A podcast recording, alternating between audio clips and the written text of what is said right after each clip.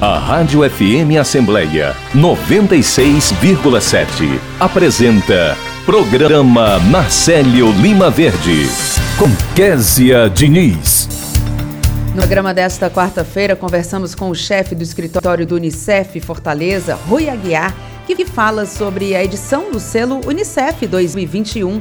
O repórter Silvio Augusto está aqui na Assembleia e acompanha tudo o que acontece na casa. No quadro Direitos do Trabalhador, conversamos com o subprocurador-geral do Trabalho do TST, Gerson Marques. O quadro esclarece casos de demissão por recusa de vacinação contra a Covid-19. Tem entrevista com o coordenador de mobilidade urbana da AMC, Diego Veras, que fala sobre a redução da velocidade em algumas vias aqui de Fortaleza. A gente conversa também com o advogado do PROCON Assembleia, Dr. Rômulo Augusto, no quadro Direitos do Consumidor ele fala sobre os direitos de todos nós nas compras online. O repórter Cláudio Teran antecipa o que está por vir nas atividades da Assembleia Legislativa. A gente conversa aqui no estúdio com o deputado Tony Brito, que fala sobre o projeto que sugere renda emergencial para guias turísticos aqui do Ceará. E no quadro Fortaleza Antiga, as crônicas de Narcélio Lima Verde.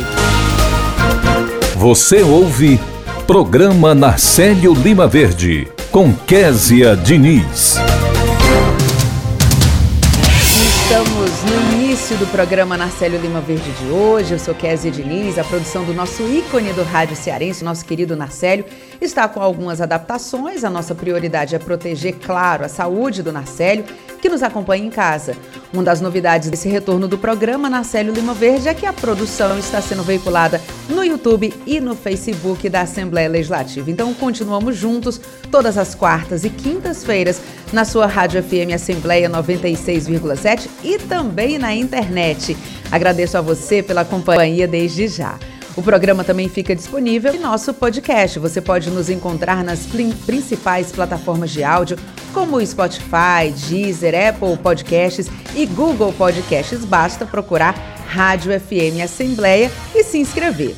Para participar do nosso programa, enviando algum comentário ou sugestão, anote o número do nosso WhatsApp: 859 8201 4848. Rádio FM Assembleia 96,7. Com você, no centro das discussões. Diversões e espetáculos. Toda criança ou adolescente terá acesso às diversões e espetáculos públicos, classificados como adequados para sua faixa etária. Mas quando a criança for menor de 10 anos, só poderá entrar nos locais de apresentação ou exibição acompanhadas dos pais ou responsável. Em lugares onde funcionam jogos de bilhar, sinuca e outros jogos parecidos, criança não entra. Adolescentes e crianças também são proibidas de entrar em casas de jogos com apostas. Para a diversão que é levada para casa, também existem regras na hora de comprar ou alugar. Atenção! Esse material deve conter informação sobre a natureza da obra e a faixa etária a que se destina. Revistas e publicações com material impróprio ou inadequado para crianças ou adolescentes só podem ser comercializados em embalagens lacradas e com advertência de seu conteúdo. Os casos de descumprimento devem ser comunicados à polícia local ou ao conselho tutelar de sua cidade. Apoio Rádio FM Assembleia 96,7.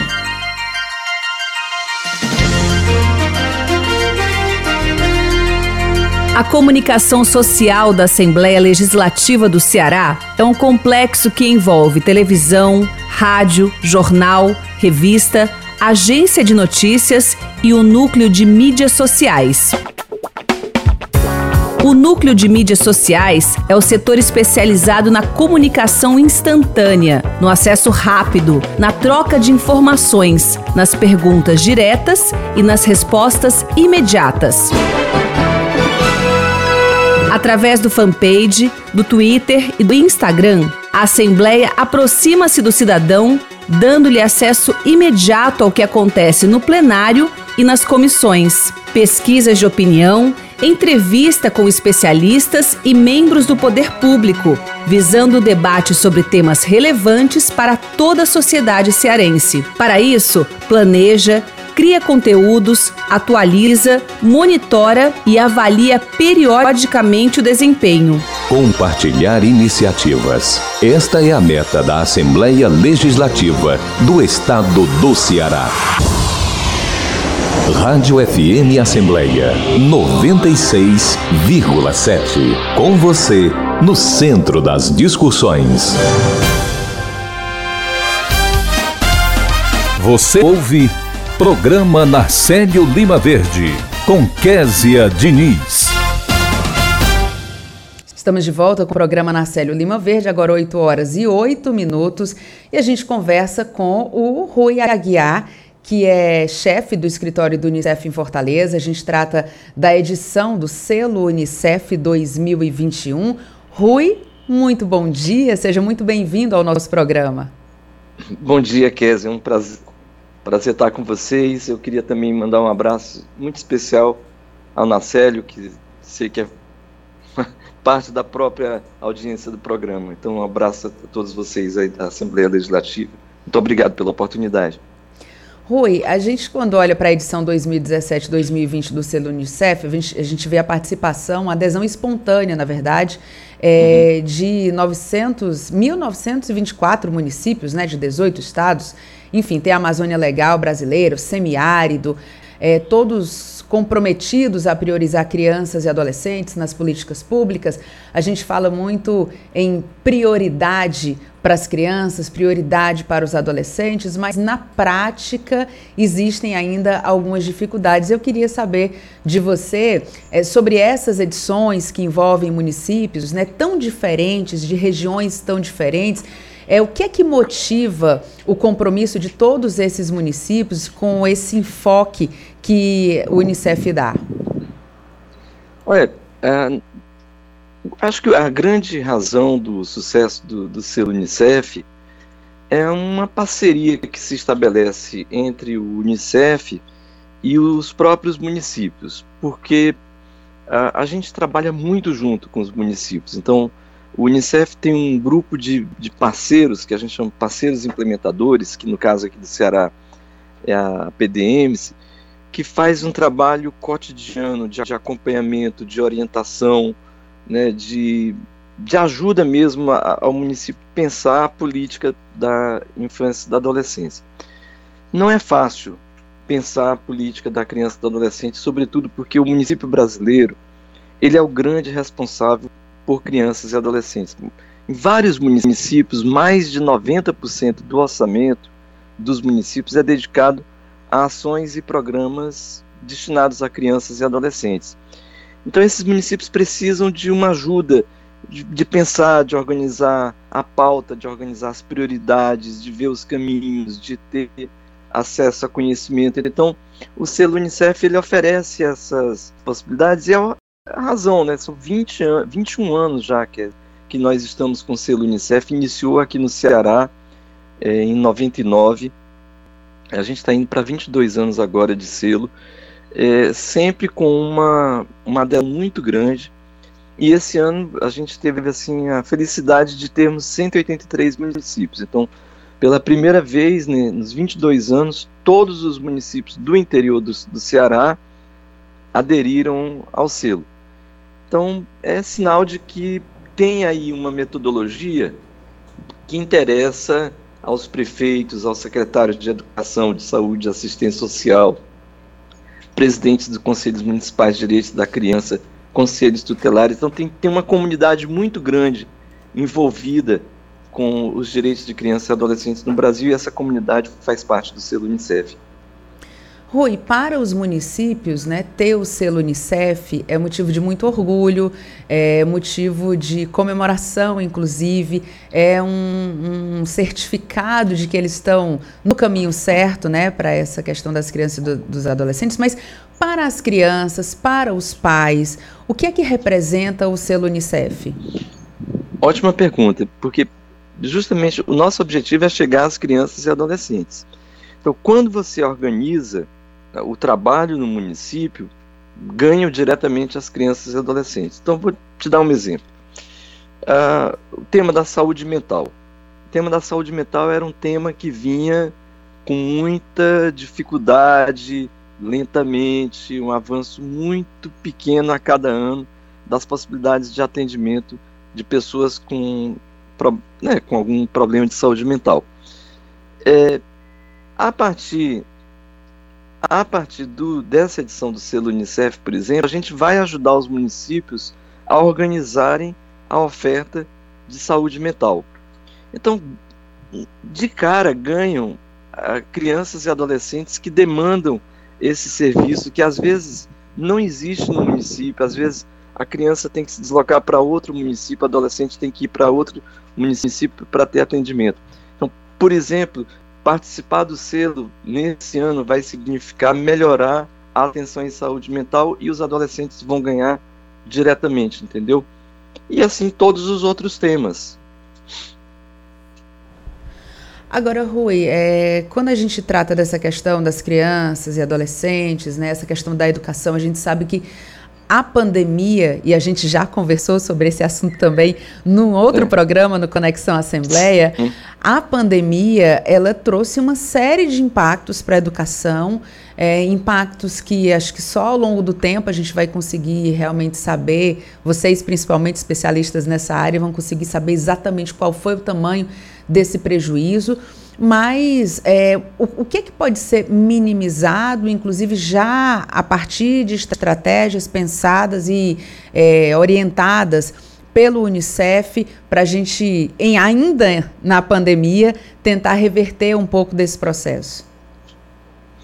Bom, eu acho que a, a pandemia ela vai acelerar muito a implementação da escola integral no, no, sobretudo no Ceará, que já tem uma, uma grande quantidade de escolas em tempo integral.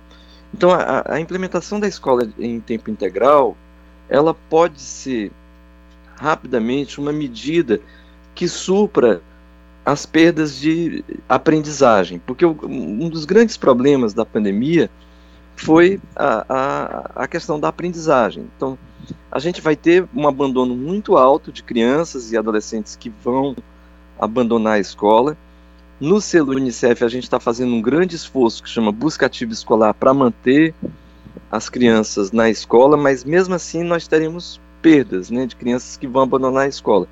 Mas nós temos muitas crianças que permaneceram tendo educação remota, mas mesmo com a educação remota, os conteúdos básicos, né, que, que são é, é um direito da criança ter acesso a esses conteúdos, não foram trabalhados. E, e, e no Brasil, é, o, o, modelo educacional ele é muito cumulativo, então uma, um, um, conteúdo depende de um outro dado no passado. Então, a forma como a gente organiza a educação no Brasil cria essa, essa necessidade, né, esse processo de acumulação de aprendizado. Então, essa perda de aprendizado ela é muito importante. A educação integral pode é, suprir uma parte disso, mas o governo do estado lançou um programa muito interessante semana passada para apoiar os municípios em programas complementares. Né? Então, eu acho que é um bom caminho, mas cada município vai ter que encontrar é, de maneira bastante original a sua forma de resolver o problema. A gente tem uma preocupação muito especial com o processo de alfabetização das crianças porque as crianças na, na, educação remota têm uma dificuldade muito grande de, de, de, participar do processo de alfabetização. Então, acho que esse é um tema que vai ser bastante discutido nesse fim de ano né, e, e para 2022. E o selo Unicef está aí, ajudando, porque tem um tema específico no selo Unicef, que é a busca ativa escolar e o que a gente chama de trajetória de sucesso escolar. Rui, para a gente finalizar aqui, eu queria que você destacasse algumas das atividades que estão previstas para essa edição do selo Unicef. Certo.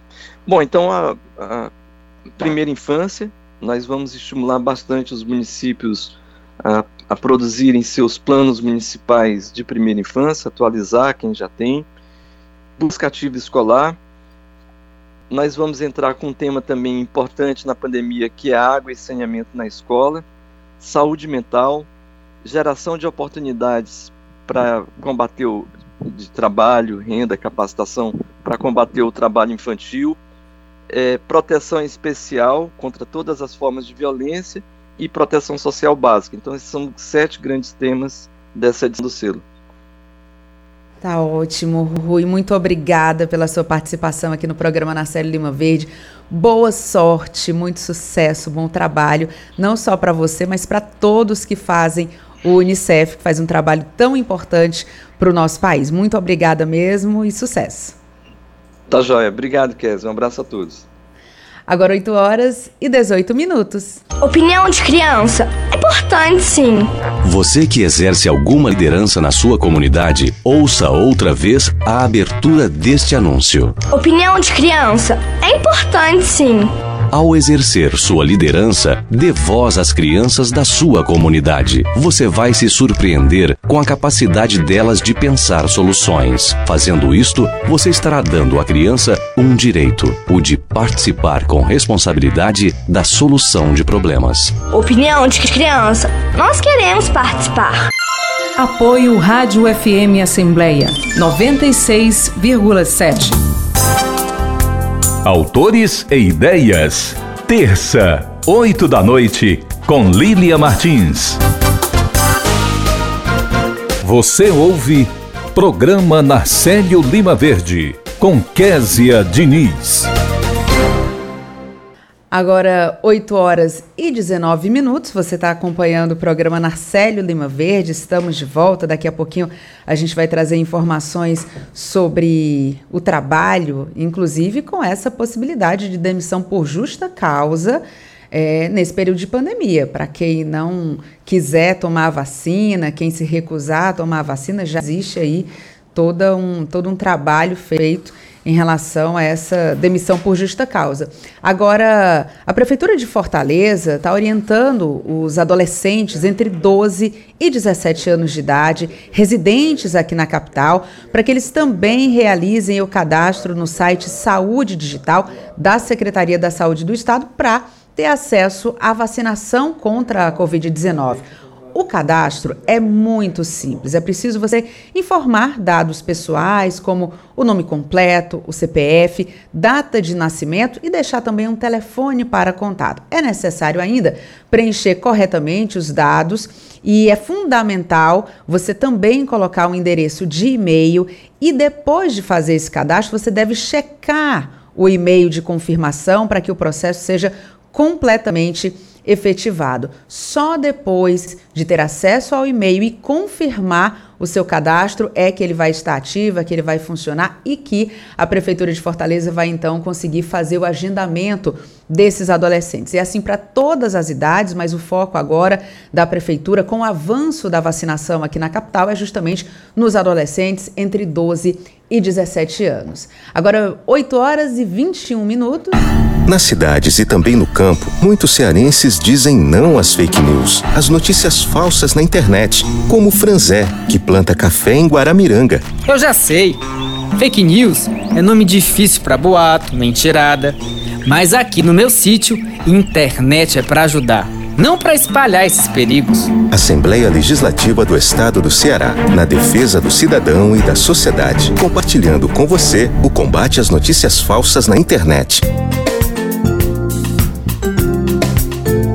Direitos do Trabalhador. 8 horas e 22 minutos, está na hora do quadro Direitos do Trabalhador. A gente conversa com o pós-doutor e professor da Universidade Federal do Ceará, Gerson Marques, que também atua no Tribunal Superior do Trabalho como subprocurador-geral. Doutor Gerson, muito bom dia para o senhor. Qual é o destaque de hoje? Olá, bom dia, Kézia. Bom dia, ouvintes. Um abraço aí do Marcelo que nos ouve. Hoje nós vamos falar, Kézia, sobre um, é uma pergunta muito importante que algumas empresas, sindicatos e trabalhadores estão se fazendo em razão da vacinação contra a Covid. A pergunta é a seguinte: a empresa ela pode despedir por justa causa o trabalhador que se recusar a tomar a vacina? Bom, em princípio ela pode sim, mas é, mas é, é necessário que nós façamos algumas análises antes, até para prevenir as empresas, para que elas possam praticar um ato com maior segurança, elas se documentalizem e o trabalhador também não fique tão exposto, né? Então nós temos que saber que é realmente é fundamental que as pessoas tomem a vacina, inclusive os trabalhadores. É necessário saber também que as empresas têm sim uma responsabilidade interna na condução dos seus trabalhadores, a empresa quem, quem dá a ordem e o trabalhador é que obedece. A empresa tem a responsabilidade em manter a, a, a condição de saúde dos seus trabalhadores. Se o, a Covid ela é considerada um acidente de trabalho também para efeitos é, trabalhistas e previdenciários e o que poderia atrair uma responsabilidade da empresa. E por parte né, de qualquer membro da população, inclusive o trabalhador, nenhuma posição particular, convicção religiosa, filosófica, uh, política, um temor subjetivo, nada disso pode prevalecer é, sobre esse direito da coletividade, né, de obter a imunização dessa da vacina contra a Covid. E nesse contexto também nós temos que considerar que nem todo mundo é do bem, né? Sempre existe uma ou outra pessoa que acaba é, se aproveitando de algumas circunstâncias. Então, por parte das empresas, é possível que um ou outro empregador aproveite a deixa e alegue que o empregado se recusou a tomar a vacina, isso sem prova nenhuma, e muitas vezes, e, e eventualmente até de má fé, e queira despedir o trabalhador, não é por justa causa. Então nós entendemos que é necessário que sejam tomadas algumas providências, né? Para que isso fique muito claro, até para se a, a empresa, se ela vier a ser demandada na justiça, ela ter como se defender. A primeira dessas, dessas providências é de que a empresa ela tenha muita clareza no seu ambiente interno, que ela esclareça bem que é necessária a vacinação, que ela esclareça que a recusa injustificada constitui uma falta disciplinar, que o empregado, quando ele se vacina, ele apresente ao RH o comprovante da vacinação. Então, a emissão de circulares escritas, a emissão de e-mails é, cumpre muito bem esta função e deixam a empresa é, documentalizada. Uma outra providência são esses esclarecimentos prévios, complementados ao poder público, que já vem realizando os esclarecimentos, as campanhas. Então a empresa também deve entrar, né, convém que a empresa entre também nessas campanhas internamente.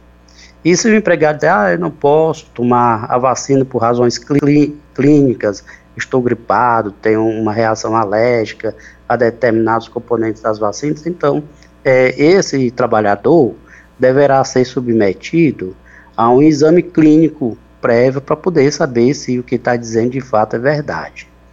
E também é, deve se esclarecer que se o trabalhador perdeu o prazo da vacina, ele deve apresentar uma justificativa à empresa. Às vezes ele não tomou conhecimento da data, se atrapalhou, né? E por fim, antes de a empresa optar por aplicar uma justa causa àquele trabalhador que se recusar a vacina, ele deve analisar se a função do trabalhador é compatível com o teletrabalho. Porque a justa causa é a última na última providência que a empresa deve tomar. Ela pode tomar? Pode, em princípio, ela pode adotar essa providência e despedir o empregado por justa causa, mas antes ela precisa adotar várias outras medidas. Doutor Gerson, tem uma pergunta aqui para o senhor relacionada a esse tema também. Digamos que, na situação hipotética, é, o próprio empregador ele não dê muita bola para essa questão da vacina, e um determinado funcionário decida que não vai, não vai tomar a vacina. E os colegas de trabalho, todos vacinados, começam a se incomodar com aquela figura que não quer tomar a vacina e o empregador que não toma nenhum tipo de providência.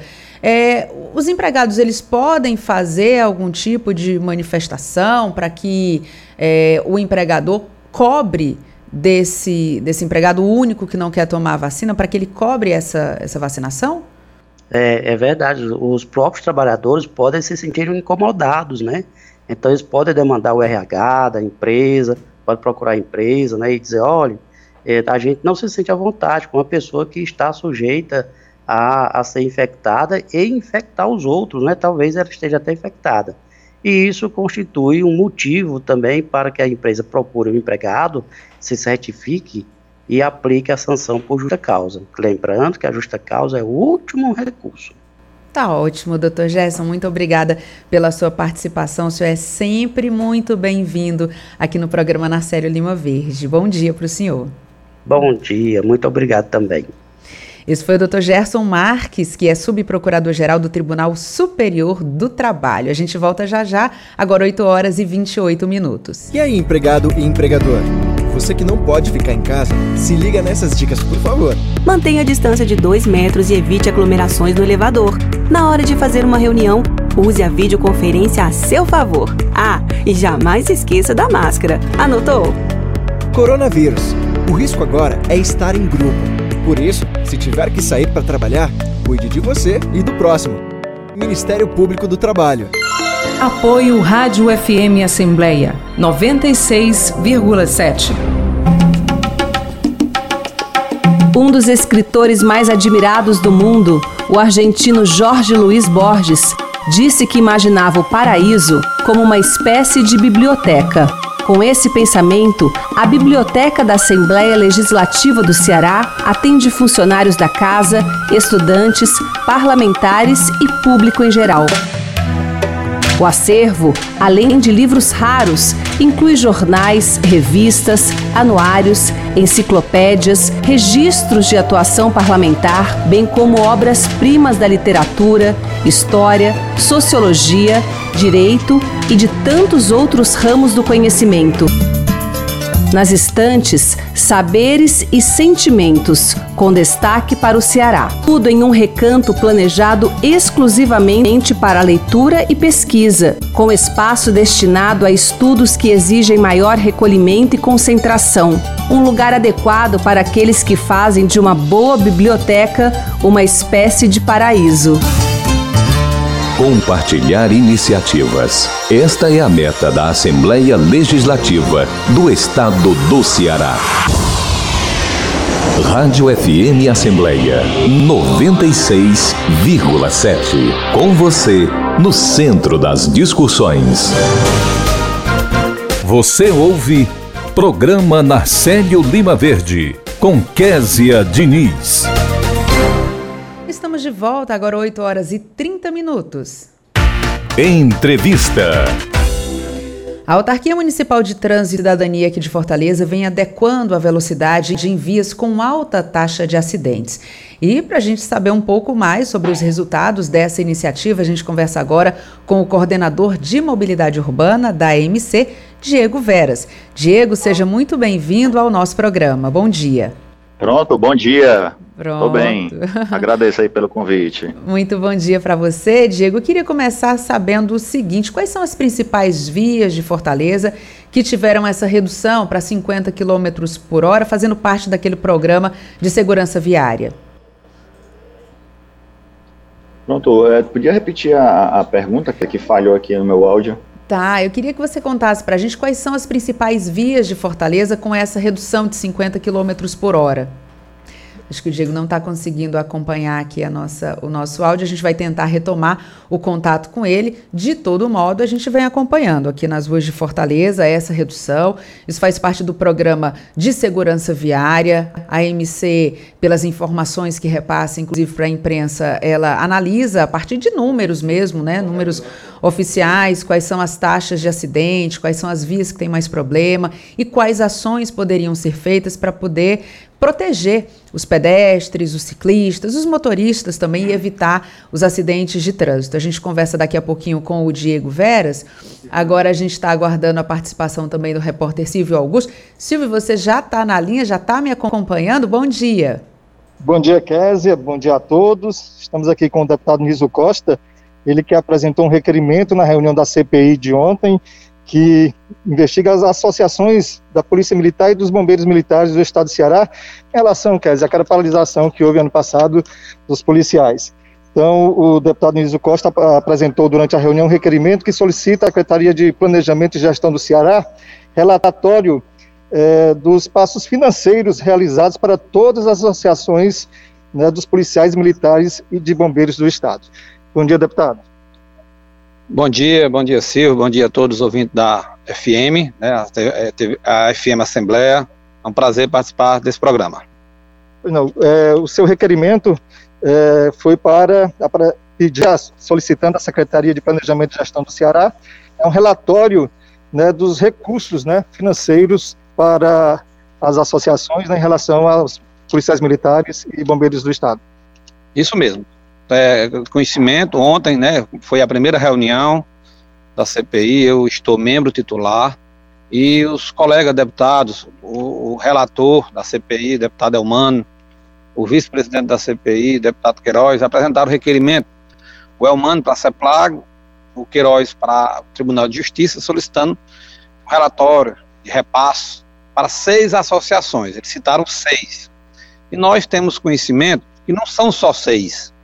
Tem outras associações que a gente é, não, não tem o nome dessas associações, mas que a CEPLAG tem, porque a CEPLAG é quem faz a transferência né, é, de repasse das contas do, do, do, do repasse dos policiais militares e, e bombeiros para as contas das associações. E aí o quarto requerimento aprovado ontem na, CP, na, na, na reunião da CPI, foi até uma extra pauta, foi solicitando da CEPLAG um relatório com os nomes de todas as associações, as que existem aqui no estado do Ceará, tanto a Polícia Militar como do Corpo Bombeiro Militar aqui do estado do Ceará. Deputado, é, passando toda essa primeira fase, né, a segunda fase vai ouvir pessoas que participaram, pessoas de associações, né, como é que vai ser esse trâmite? Pois é, ontem, ontem a gente iniciou, está combinado que tem, haverá reunião uma vez por semana, foi, é todas as terças, a próxima semana não vai ser na terça, por coincidência do feriado nacional, dia 7 de setembro, mas será na quarta-feira, às, às 14h30. O presidente, o, deputado Salmito Filho, já antecipou na reunião o horário. E aí será convidado os presidentes das associações, e aí sim, a partir do momento que a gente tiver um relatório de todas as associações, vai ser convocado, primeiramente, com certeza, os presidentes das associações, para ser ouvido, questionado, e para a gente ter ciência como é que está sendo feito o investimento desses recursos que é recebido pelas associações, investimento nos policiais militares, no, na questão social, o que é que está sendo feito com esse dinheiro. Muito obrigado. Conversamos com o deputado Niso Costa, que apresentou ontem na reunião da Comissão Parlamentar de, Inquérito que investiga as associações né, dos militares do Estado do Ceará em relação àquela paralisação né, dos militares no ano passado. Ele solicita à Secretaria de Planejamento e Gestão do Ceará relatório dos repasses financeiros realizados para todas as associa associações de policiais militares de bombeiros do Estado do Ceará.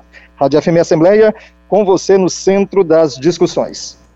Muito obrigada, Silvio, que volta já já com outras informações. Ele está circulando aqui pela Assembleia Legislativa, sempre trazendo para a gente novidades. E agora a gente volta, então, a conversar com o Diego Veras, que é coordenador de mobilidade urbana da MC. A gente fala sobre essas vias aqui da capital que tiveram redução do limite de velocidade. Diego, agora você está me ouvindo bem, né? Bom dia. Bom dia, Kézia. Estou ouvindo um pouco baixo, mas dá para entender. Vou falar mais alto então, Diego. Mas olha, conta pra gente é, quais são as vias aqui de Fortaleza que você poderia destacar que tiveram essa redução da velocidade máxima para 60 km por hora. Bem, Kézia, é, atualmente a gente já tem 34 vias da cidade com essa velocidade máxima de 50 km por hora. Te destaca aí a Avenida Presidente Castelo Branco, Avenida Osório de Paiva, Avenida Antônio Salles, Santo Mundo, Luiz, todas essas vias aí já passaram por essa readequação de velocidade. Agora, Diego, muitos motoristas é, com quem a gente conversa no nosso dia a dia reclamam da questão da segurança, né? Dizem que se a gente é, tiver apenas esse limite de 50, corre um risco de ficar ali mais suscetível a qualquer abordagem de um criminoso, mas ao mesmo tempo existem alguns, alguns detalhes que a MC coloca, né? Como a questão do horário em que fica estabelecido esse horário de, de é, limite máximo. Eu queria que você detalhasse para a gente a importância de, mesmo com uma crítica ou outra, manter essa postura, manter essa decisão de colocar essa redução para 50 quilômetros? Bem, dizer, a, importância né, de a gente estar readequando essas velocidades é justamente para a gente minimizar a ocorrência de acidentes, principalmente com vítimas feridas e fatais. Então, a questão do horário, ela é, não entra como aí um, um, critério, porque em qualquer horário, né, a velocidade né, acima dos 50, 60, você, o condutor, ele tem um risco maior de se ele se envolver no acidente, ele ter um, um acidente de forma mais grave, né? Então, ao atropelar um pedestre em uma velocidade de 60, as chances de o pedestre sobreviver são muito baixas, né, de apenas é, 10%. Então, é, quando a gente readequa essa velocidade, que a gente já tem estudos né, que comprovam algumas vezes que a gente começou, por exemplo, na Presidente Castelo Branco e na Osório a gente já teve uma redução de 60% do número de vítimas fatais. Então, é uma, uma ação que vem dando resultados no mundo todo. Né? Fortaleza começou, desde 2018, a readequar essas velocidades na vida e a gente tem alcançado resultados positivos. Então, é para isso, né? O grande objetivo é esse, realmente reduzir é, a ocorrência de vítimas feridas e fatais no trânsito da cidade. Diego, quando a MC é, vai fazer essa mudança, é, e a MC sempre faz questão de reforçar isso, que toda e qualquer implantação, ela só acontece mediante um estudo técnico que justifique essa necessidade. Depois dessa decisão, os motoristas têm um período aí de mais ou menos seis meses, que é aquele período educativo, né, onde eles não são multados, é, para que eles possam se adaptar a essa mudança. E eu queria que você contasse para a gente como é que tem sido esse processo. Pronto, o, o, processo de, da escolha dessas vias né, foi baseado em dados. Né? A gente priorizou vias que tivessem um maior número de de sinistros fatais né, e com vítimas. E a gente tem reforçado né, para o condutor, dado esse prazo, né, na realidade, de seis meses, justamente para o condutor se adaptar né, dos trechos que estão sendo é, readequados. Né, a gente tem é, reforçado a sinalização né, ao longo de todas essas vias que vem recebendo essa readequação e tem dado esse prazo justamente para os condutores se assimilarem as novas sinalizações para depois sim, né, desse prazo, a gente poder realmente fiscalizar essa, essa nova velocidade máxima na vida. Tá ótimo, Diego. Muito obrigada pela sua participação. A gente fica aqui sempre acompanhando todas as atividades da MC, porque fazem parte do nosso dia a dia. Muito obrigada, bom trabalho, muito sucesso para você. Agradeço, bom dia. Bom dia. Agora a gente segue com o programa Narcélio Lima Verde. A gente dá uma paradinha, mas a gente volta já já, neste momento, 8 horas e 41 minutos.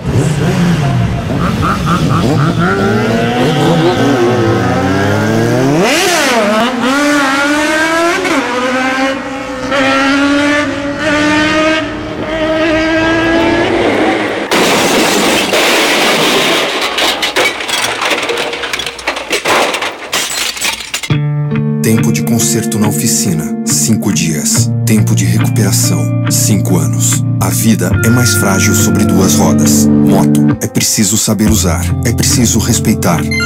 Apoio Rádio FM Assembleia 96,7.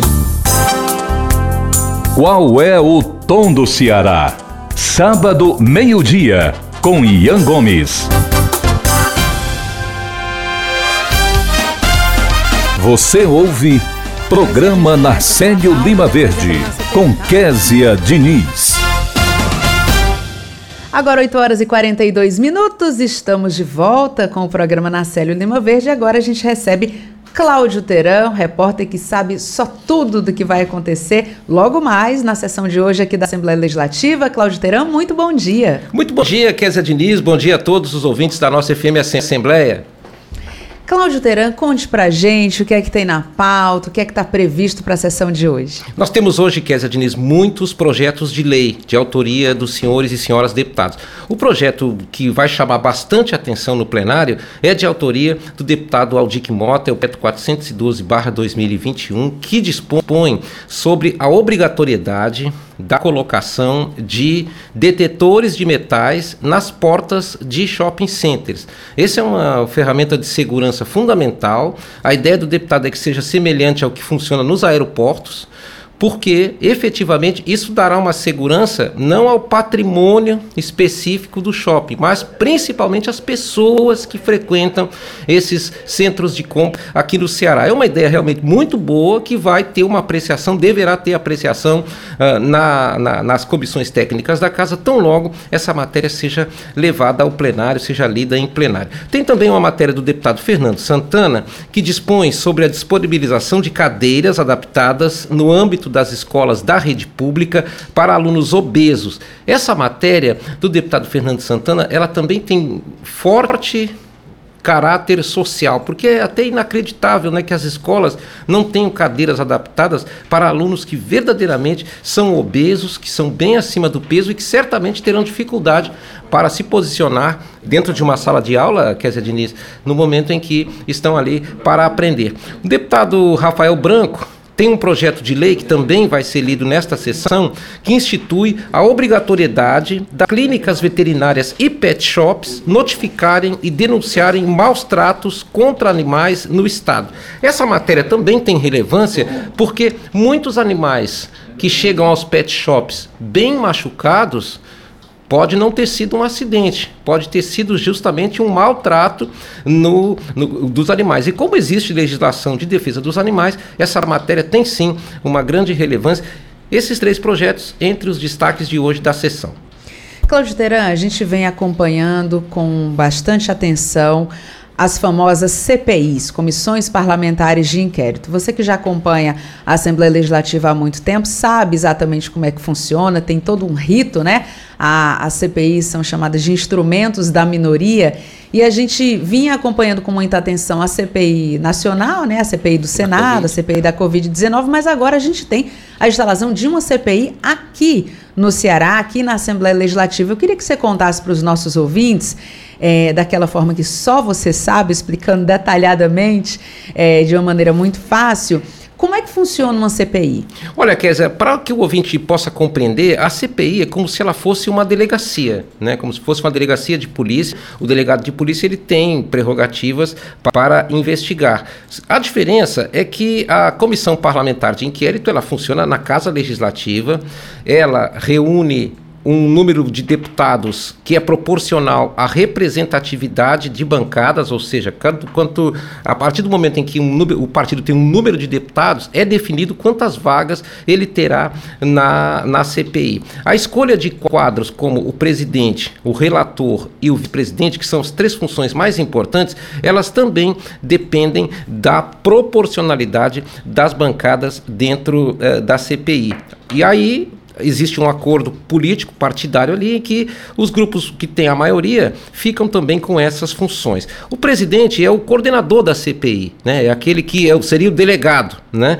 Já o relator é como se ele fosse o promotor, é como se ele fosse um operador do Ministério Público, porque ele é que toma as decisões de eh, providenciar, por exemplo, requerimentos com informações. Tanto é que na estreia da nossa CPI aqui na Assembleia Legislativa, o deputado Elmano Freitas apresentou dois requerimentos, nos quais ele quer saber como é que essas instituições que representam os bombeiros militares, representam os policiais militares, como é que elas funcionam, como é que elas elegem, por exemplo, presidente, vice-presidente, como é que é que funciona uh, o recebimento de a captação de recursos, como é que esses recursos são aplicados. Então, o papel da CPI Aí alguém pode dizer, ah, mas é política. Claro, mas a casa é política. Então toda a comissão parlamentar de inquérito, ela é sim política. Só que ela funciona como uma investigação é, da mesma maneira que seria numa delegacia da Polícia Civil. A partir do momento em que documentos são é, juntados, como agora que foi o primeiro procedimento da CPI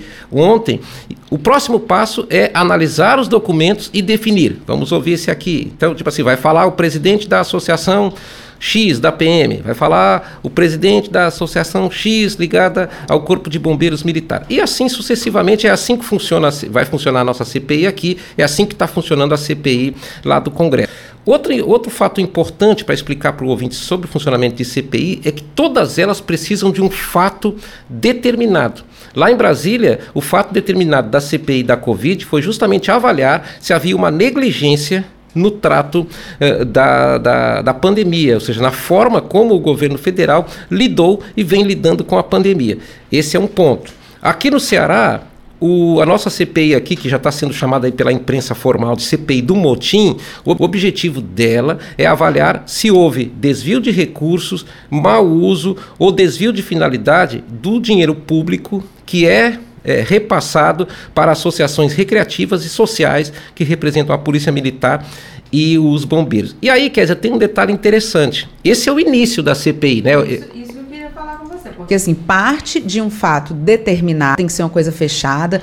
Por um estudante que faz universidade é como se fosse a monografia, né? Ela, ele tem que ter um fato bastante determinado ali.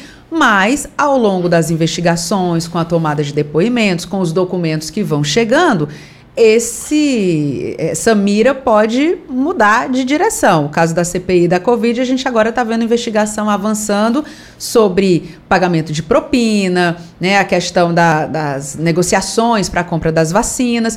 Isso pode mudar. Não necessariamente vai mudar, mas pode mudar ao longo do percurso. Tanto pode que você vê que os políticos costumam dizer que CPI todo mundo sabe quando começa e ninguém sabe como termina. Justamente por quê?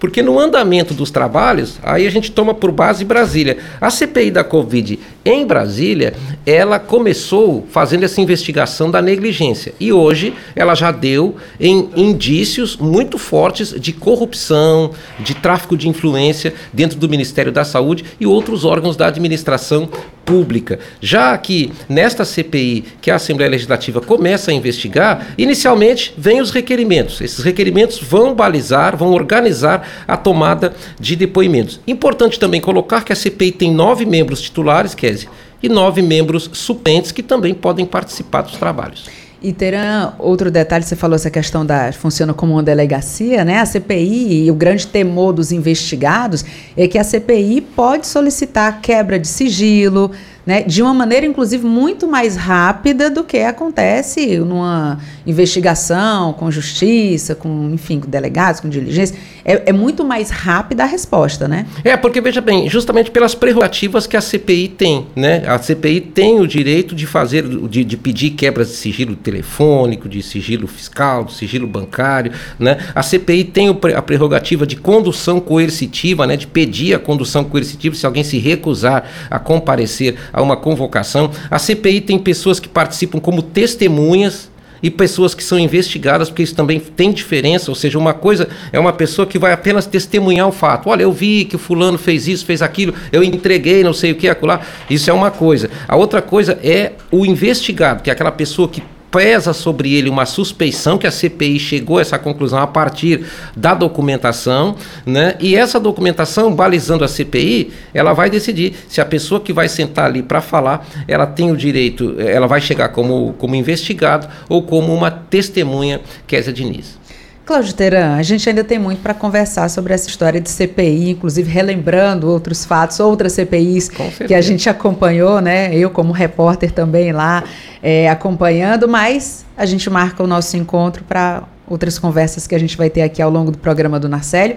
Muito obrigada pela sua participação hoje, que eu sei que você tem que ir ali para o plenário, né? Exato, até porque, Kézia Diniz, para encerrar a nossa participação, hoje temos seis oradores inscritos no primeiro expediente, o deputado Romeu Aldigueri, a Cris Sena, a doutora Silvana, o deputado Guilherme Sampaio, Oriel Nunes Filho, que cedeu para o Gelson Ferraz, e o deputado líder Júlio César Filho. Ele vai fechar o sexto tempo do primeiro expediente da sessão. Esse foi o repórter Cláudio Teran contando para a gente todos os detalhes aqui dos bastidores da Assembleia Legislativa. A gente volta já já para conversar com o deputado Tony Brito, que já está nos nossos estúdios. Agora 8 horas e 52 minutos. Num país democrático, o voto de cada cidadão tem o mesmo poder. E você sabe quem torna isso possível? A Justiça Eleitoral. Ela é responsável por organizar, realizar e julgar as eleições. A Justiça Eleitoral é composta pelo TSE, TREs, juízes e cartórios eleitorais. O Tribunal Superior Eleitoral fica em Brasília, onde ocorre o julgamento final das ações eleitorais o planejamento de toda a estrutura das eleições. Os tribunais regionais eleitorais estão em todas as capitais e julgam as ações eleitorais do seu estado, além de fazer a apuração e realizar grande parte do processo eleitoral. Já os cartórios eleitorais estão em milhares de municípios e fazem parte do dia a dia da população, prestando vários serviços aos eleitores. Então, quando ouvir falar em justiça eleitoral, lembre-se de quanta gente está por trás dela, trabalhando pela democracia e para que a voz de cada brasileiro seja ouvida. Justiça Eleitoral, a justiça da democracia.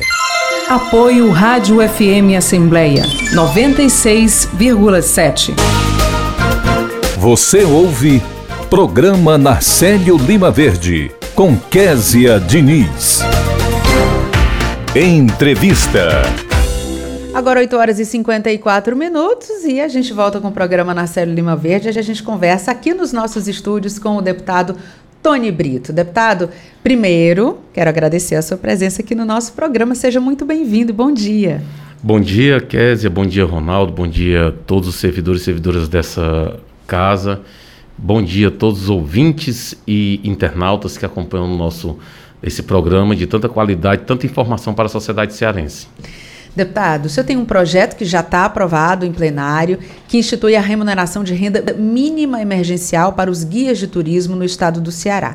Queria que o senhor falasse um pouquinho dessa iniciativa, é, quais são os principais pontos que o senhor pode destacar e o que é que esse projeto prevê, como é que esse benefício deve funcionar. Os profissionais de turismo, eles sofreram muito, estão sofrendo muito devido à pandemia.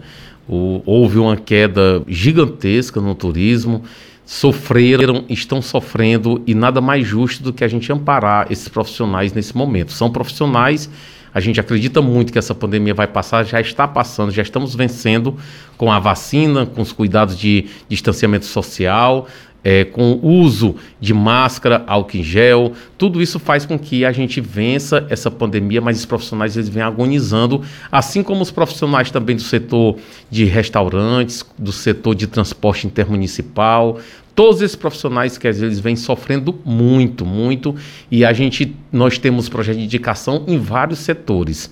E ontem tivemos e tivemos aprovados, né, recentemente esse nosso projeto é, de indicação para conceder um salário mínimo para os guias turísticos, para que eles possam é, prover o sustento dos seus lares só enquanto perdurar os efeitos da pandemia. Agora, deputado, no seu projeto, né, quais são os critérios para que as pessoas possam solicitar é, esse benefício? Porque quando a gente vai olhar para a pandemia, o setor do turismo foi um, um primeiro, praticamente, um dos primeiros atingidos. Né? Então, muita gente naquela época, ainda no ano passado, perdeu o emprego, perdeu a, a relação ali direta com o seu empregador. É, essas pessoas que não estão mais no emprego formal por conta dessa da pandemia, é, elas também teriam acesso? Como é que seriam os critérios? As pessoas dizer, que perderam o emprego devido à baixa do mercado, mas que estavam no início da pandemia empregados no setor, isso precisa comprovar o, o mínimo de vínculo empregatício e o mínimo de vínculo ligado ao setor, eles terão direito. Assim ocorre, é, será feito de forma análoga, forma igual a que ocorre hoje com a cesta básica, que votamos, é, lutamos também, fomos a favor, defendemos em plenário a garantia da cesta básica, que hoje é no valor de 200 reais, que esses profissionais já estão recebendo, inclusive os taxistas e motoristas de aplicativo. Agora, é um projeto de indicação, que foi aprovado por se tratar de um projeto de indicação, como os nossos ouvintes já estão sabendo, porque a gente explica direitinho aqui, deputado, não tem força de lei, é uma sugestão para o governo do Estado. Mas o governo tem sido muito sensível, inclusive já concedendo auxílio para o pessoal é, de bares e restaurantes, é, o pessoal da área cultural. Então, eu queria saber qual é a sua expectativa para que o governo acate essa sugestão e aí torne realidade esse seu projeto. Com certeza, quer dizer, é um projeto de indicação que teve a legitimidade né, da sociedade cearense, quando passa aqui pelo parlamento, são os representantes, tem a legitimidade. Já foi, é, agora cabe ao governador Camilo Santana a sensibilidade dele. E aqui a gente já pede, como representante do povo cearense, que ele se sensibilize com as pessoas desse setor que precisam muito e que ele avalie junto com a equipe dele econômica e veja uma forma de ajudar essas famílias que estão precisando. E como eu lhe disse, o setor vai retomar a gente vai precisar desses profissionais. Deputado, o setor vai retomar, mas os prejuízos são muito sérios, né? O senhor tem acompanhado, tem conversado com as pessoas. E eu queria que o senhor relatasse para a gente essa grande dificuldade que esses profissionais enfrentaram, tivendo, eh, tiveram muitos, tiveram que mudar de ramo, se reinventar né? Mas obrigados por esse momento da pandemia. Não está fácil, né? Não está fácil. Sabemos que o turismo é um, um, um, dos grandes pilares da economia do nosso estado. Nosso estado ele é rico em belezas naturais. O, as pessoas se, se encantam com o nosso estado pelas suas belezas. É, pela sua gente, pelo acolhimento e com certeza esses profissionais eles fazem completamente totalmente a diferença no turismo. Muitos deles tiveram que se reinventar, mudar de ramo, ir para outros setores. E o que a gente quer é isso, é resguardar para que eles, que eles possam continuar sustentando suas famílias, se aperfeiçoando e tão logo, se Deus quiser, a gente poder retomar a, o turismo. O turismo já vem sendo retomado, né? A gente vê que já está reagindo. Basta a gente andar nas praias, nos hotéis. Eu tenho é, muito contato com as pessoas desse setor e a gente vê que já está retomando, as atividades já estão sendo retomadas. É, inclusive, a, a, a, única morte que tivemos aqui pela variante Delta, que é a nova variante do coronavírus, foi porque a pessoa não tinha se vacinado. A pessoa não tinha se vacinado. É, eu já tomei as duas doses, se tiver uma terceira, eu vou tomar. Eu aconselho que as pessoas se vacinem por amor ao próximo, né? Por amor ao próximo. Muita pessoa não se vacina por questões religiosas. Eu sou presidente do Sindicato dos Policiais Civis e tem um, um, funcionário nosso que ele é muito. Ele gosta muito de trabalhar lá, mas ele é evangélico e não queria. Disse que o pastor dele tinha dito que era do, do demônio, não sei o quê. Isso é, tudo é folclore. Eu disse, irmãozinho, tudo bem, você não vai se vacinar, mas você não vai mais trabalhar aqui. E ele escolheu vacinar. Então, é, se ele tivesse alguma deficiência, alguma doença autoimune, alguma coisa atestada por médico, nós teríamos é, resguardado o direito dele. Ou algum, é, é, algum problema psicológico que o impedisse de agulha, medo de agulha, fobia de agulha, a gente entenderia. Mas por, por convicção de ouvir falar, eu peço que todos se vacinem. Essa pessoa que faleceu, que foi vítima do Covid, da, da variação Delta, foi porque não tinha se vacinado. Então, é, peço que as pessoas se vacinem e tão logo a gente retome a atividade e a normalidade da nossa sociedade. Importante papel do parlamentar representando a população, dando voz, né? No caso, a categoria dos agentes de, de turismo e os policiais também. Deputado, muitíssimo obrigado pela sua presença aqui no nosso programa. Espero lhe receber outras e outras vezes para a gente tratar de temas importantes para a sociedade cearense. Muito obrigado e bom dia. Bom dia, eu que agradeço a oportunidade. Sempre que possível, pode me chamar que eu faço, presto contas né, do nosso mandato na sociedade aqui, na, nos veículos de comunicação e venham com muita alegria. Tá Muito ótimo, obrigado. deputado. O senhor vai daqui a pouquinho ali para o plenário, tem sessão, né? Tem sessão. E por falar nisso, eu vou chamar a participação do repórter Silvio Augusto, que está aqui pela Assembleia e traz novidades para a gente. Bom dia novamente, Silvio. Bom dia mais uma vez, Késia. É, começa hoje em todo o Brasil a campanha Setembro Amarelo, mês de alerta ao suicídio. No Brasil, os casos passam de 13 mil por ano, podendo ser bem maiores em decorrência das notificações. Esse cenário é preocupante para que a saúde mental seja um tema de destaque na saúde pública. Para o assunto, estamos com a psicóloga do Núcleo de Saúde Mental da Assembleia Legislativa, Karina Nogueira. Bom dia. Karina Diógenes, bom dia. Bom dia, bom dia. É muito importante esse mês para todos nós, como foi dito já, né?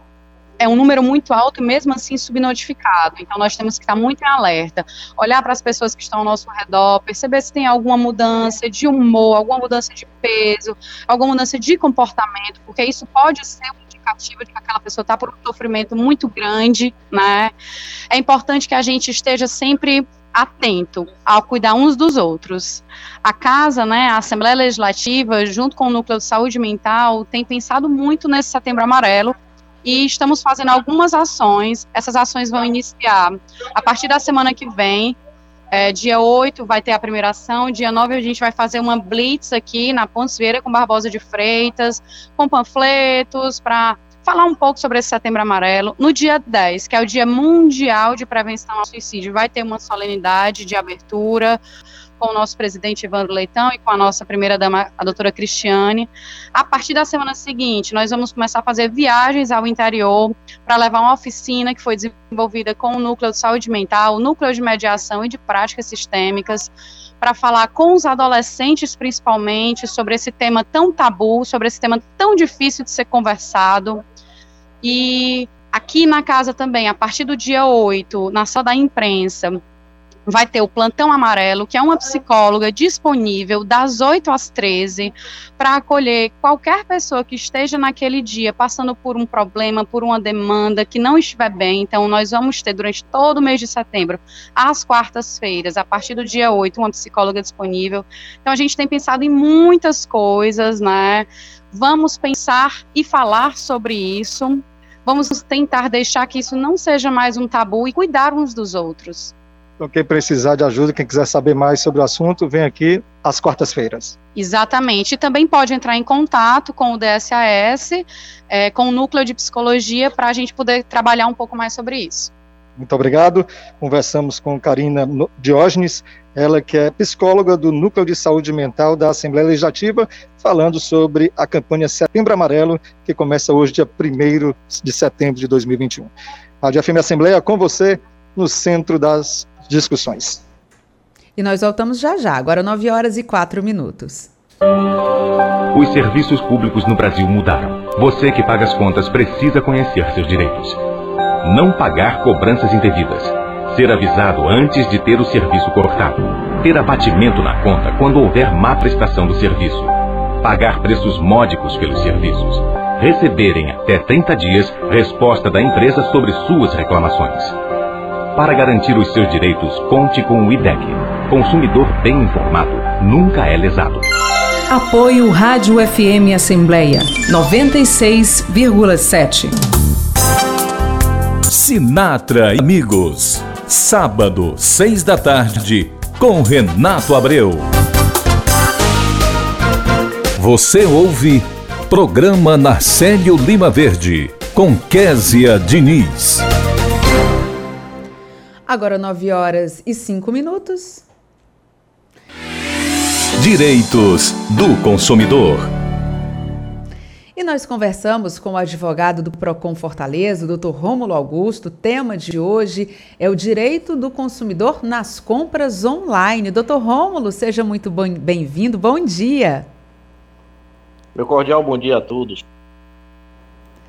Doutor Rômulo, é, como é que o senhor avalia que o consumidor, hoje em dia, ele está muito mais submetido à publicidade, ao marketing na internet, né? Comparado a qualquer outro meio, a gente tem uma relação ali na palma da mão com essas compras, com o consumo através da internet. Quais as principais repercussões dessa questão?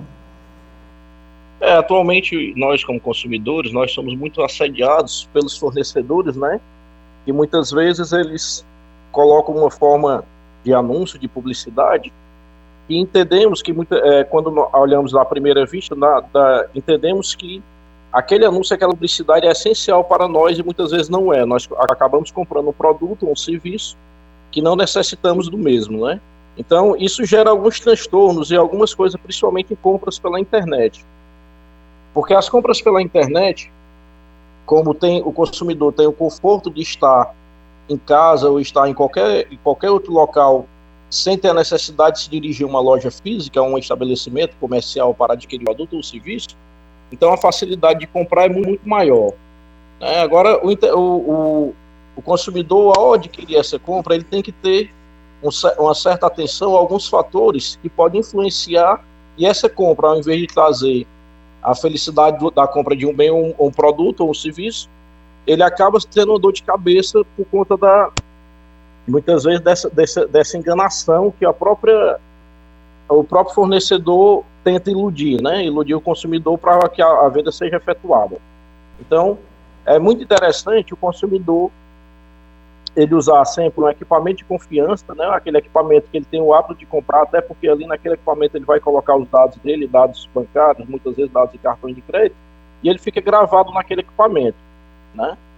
E é interessante também o consumidor sempre fazer, adquirir compras em lojas conhecidas, aquelas lojas onde habitualmente ele já tem o costume, e hoje em dia também é muito fácil você pesquisar quais são as lojas que efetuam a forma de entrega do produto de venda conforme está anunciado, né, para evitar ali que você compre o produto ou, é, ou não receba ou demora maior do que aquele prazo estabelecido para entrega. Deve, isso é você tem que verificar essa questão da reputação da loja, né? Onde está lhe ofertando ali o bem ou o serviço. Verificar também se a disponibilidade de informações sobre a empresa, se o CNPJ dela é válido. Então, assim, não é simplesmente uma compra, você tem que fazer toda uma pesquisa para que depois você não possa ter aquela compra onde se transforme em um, em um pesadelo e você tenha que resolver pelos meios administrativos e ou jurídicos, né?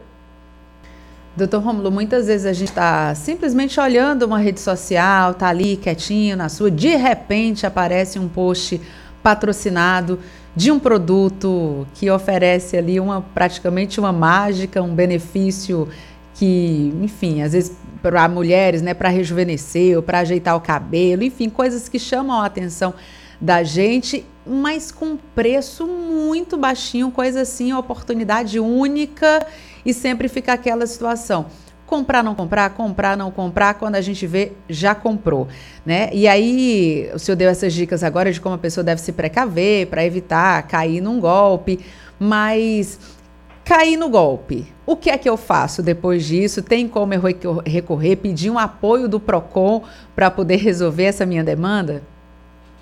Tem sim. Quando, quando isso acontece, quando isso acontece, o consumidor Caso receba o produto inferior àquele que está apresentado lá no produto, ou lá, lá, lá na, nessa, nessa, nesse marketing que eles fazem, né? Até porque às vezes, muitas vezes você, você procura no site de busca um, um produto e de repente você está em outro site, como rede social, e de repente aparece aquela propaganda daquele produto, como você bem falou, com preço bem inferior, né?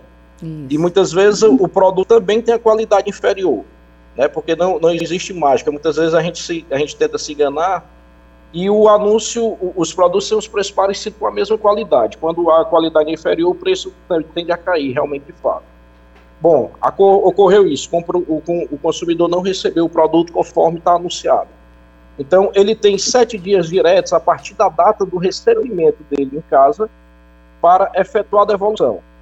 Aí, caso a empresa não, não faça, não efetue essa devolução, do valor, né, não, não concorde com isso, ele deverá procurar tanto os meios de, de, de, defesa do consumidor, como o PROCON, o PROCON da Assembleia, e o DECON, né? E lá nós iremos abrir uma, uma, uma reclamação administrativa a fim de solucionar o caso. É interessante também o consumidor sempre pagar essas, essas compras feitas online por cartão de crédito, até pela segurança e também por envolver, por ter como você ser ressarcido depois, né?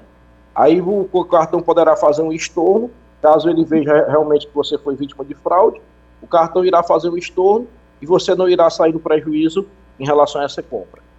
Doutor Romulo, para se precaver também, fazer print de tudo, né, já ali, porque enfim, todo mundo pode ser vítima de um golpe, né? Mesmo Sim. esses que a gente tomando todos os cuidados, está todo mundo ali é, é, na rede e isso pode acontecer. É, então, to, fazer todos os prints, pegar todos os comprovantes, se tiver sim, tido alguma sim, conversa é. com o WhatsApp. Pronto, boa, boa pergunta. É, toda, tudo inerente à compra, tanto a da, da, primeira conversa até o final, até a finalização, você solicitando a, a troca do produto ou a devolução do mesmo, tudo inerente à compra é interessante guardar porque ali vai servir como prova, que é a prova que nós chamamos do direito de prova material, que é onde você vai provar aquela questão que você tentou de todas as formas, aquela questão que você tentou juntar à empresa, é, e que você prova que ali o produto não era condizente com aquele anunciado. Né? Então, tudo, tudo que você puder guardar, tipo é, é, é protocolo de compra, cartão de crédito, protocolo de o status, a fatura de cartão, caso tenha sido do cartão, esse tipo de, de, de, informações, se você pagou no boleto também, o boleto bancário. Então, todas essas informações inerentes à compra você deve ter ali para garantir o seu direito, né, que são as provas materiais que irão garantir o seu direito. Doutor Rômulo, muito obrigada pela sua participação. Quero aproveitar aqui a sua presença para a gente divulgar o número do nosso WhatsApp, que é o 982014848. Se você que está nos ouvindo agora tiver qualquer dúvida a respeito dos direitos do consumidor, manda a sua dúvida que a gente tenta esclarecer junto com a equipe do Procon Assembleia. Doutor Rômulo, muitíssimo obrigada pela sua participação e bom dia para o senhor. Bom dia, sempre à disposição. E a gente volta já já, agora 9 horas e 13 minutos. O Brasil tem um dos códigos de defesa do consumidor mais avançados do mundo. Mas para que seus direitos sejam respeitados, é preciso ter atitude. Se seu nome entrou indevidamente ou sem seu conhecimento no SPC, no Serasa ou cadastro similar, você tem direito à indenização por danos morais e materiais. Exija esta reparação e, caso não haja acordo, recorra à justiça. Tenha atitude. Saiba mais sobre seus direitos no site do IDEC www.idec.org.br. Apoio Rádio FM Assembleia 96,7.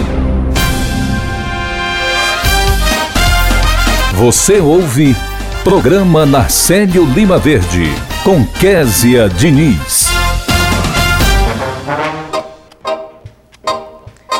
Chegou a hora da Crônica Fortaleza Antiga com o nosso querido Narcélio Lima Verde. Para você que é fã, o quadro Fortaleza Antiga agora tem o seu podcast próprio. Lá estão as crônicas do Narcélio sobre a cidade.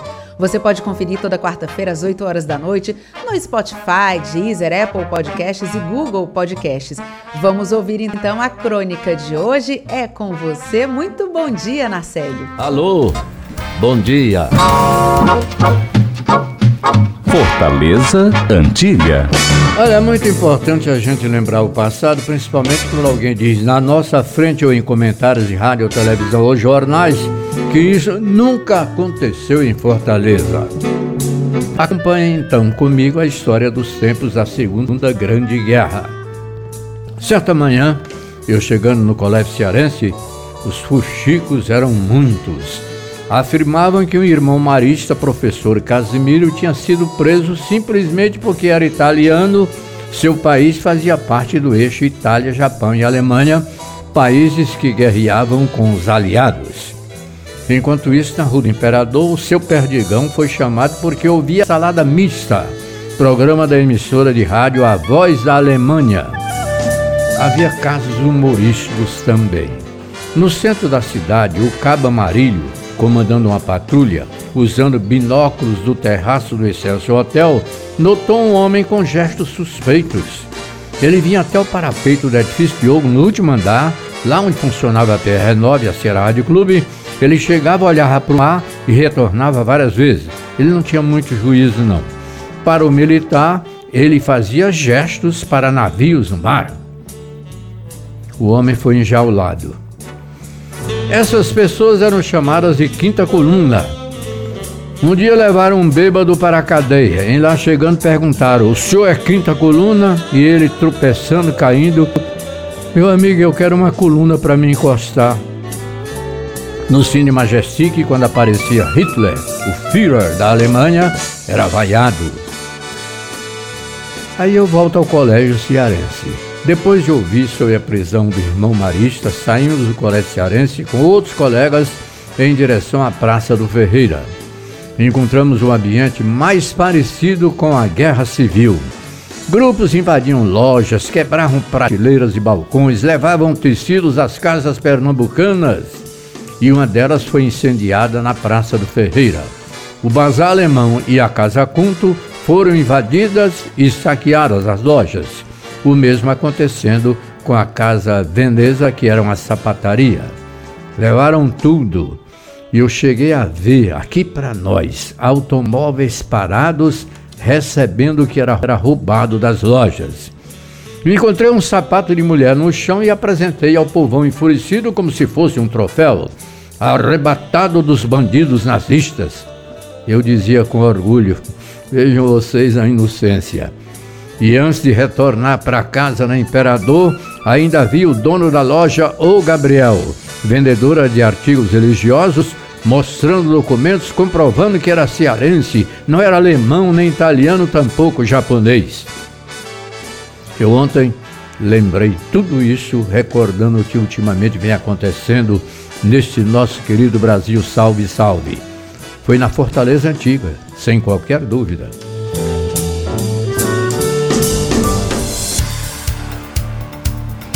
Chegamos ao final do programa Narcélio Lima Verde de hoje. No programa desta quarta, você acompanhou a entrevista com o chefe do escritório do Unicef Fortaleza, Rui Aguiar, que falou sobre o selo Unicef 2021. O repórter Silvio Augusto trouxe informações sobre as atividades da Assembleia Legislativa. No quadro Direitos do Trabalhador, o subprocurador-geral do Trabalho no TST, Gerson Marques, esclareceu sobre a possibilidade de demissão por justa causa diante da negativa da imunização contra a Covid-19. Representante da Autarquia Municipal de Trânsito e Cidadania aqui de Fortaleza, trouxe informações sobre as últimas avaliações de resultados da redução da velocidade em algumas vias da capital. O deputado Tony Brito detalhou o projeto que sugere renda emergencial para guias turísticos do Ceará. No quadro Direitos do Consumidor, conversamos com o advogado do Procon Assembleia, o Dr. Rômulo Augusto, em pauta as compras online. O repórter Cláudio Teran antecipou que está por vir nas atividades da Assembleia Legislativa nesta semana. Muito obrigada por nos acompanhar juntinho do rádio. E para você que nos acompanha nas redes sociais, a produção também está sendo veiculada no YouTube e no Facebook da Assembleia Legislativa. Também estamos em podcast. Você pode nos encontrar nas principais plataformas de áudio, como Spotify, Deezer, Apple Podcasts e Google Podcasts. Basta procurar Rádio FM Assembleia e se inscrever. Além de mim, Kézia Diniz e de Narcélio Lima Verde, a equipe do programa reúne na coordenação Tarciana Campos, na produção Laiana Vasconcelos e Simone Silva, repórteres Silvio Augusto e Cláudio Teran, Direção de vídeo, Rodrigo Lima. A coordenação de programação é de Ronaldo César e a supervisão é de Rafael Luiz Azevedo. Para participar do nosso programa, enviando algum comentário ou sugestão, anote o número do nosso WhatsApp, 859-8201-4848. Estaremos de volta nesta quinta-feira. Obrigada, Marcélio, pela parceria e obrigada a você que nos escuta pela audiência. A gente volta a se encontrar amanhã. Tchau!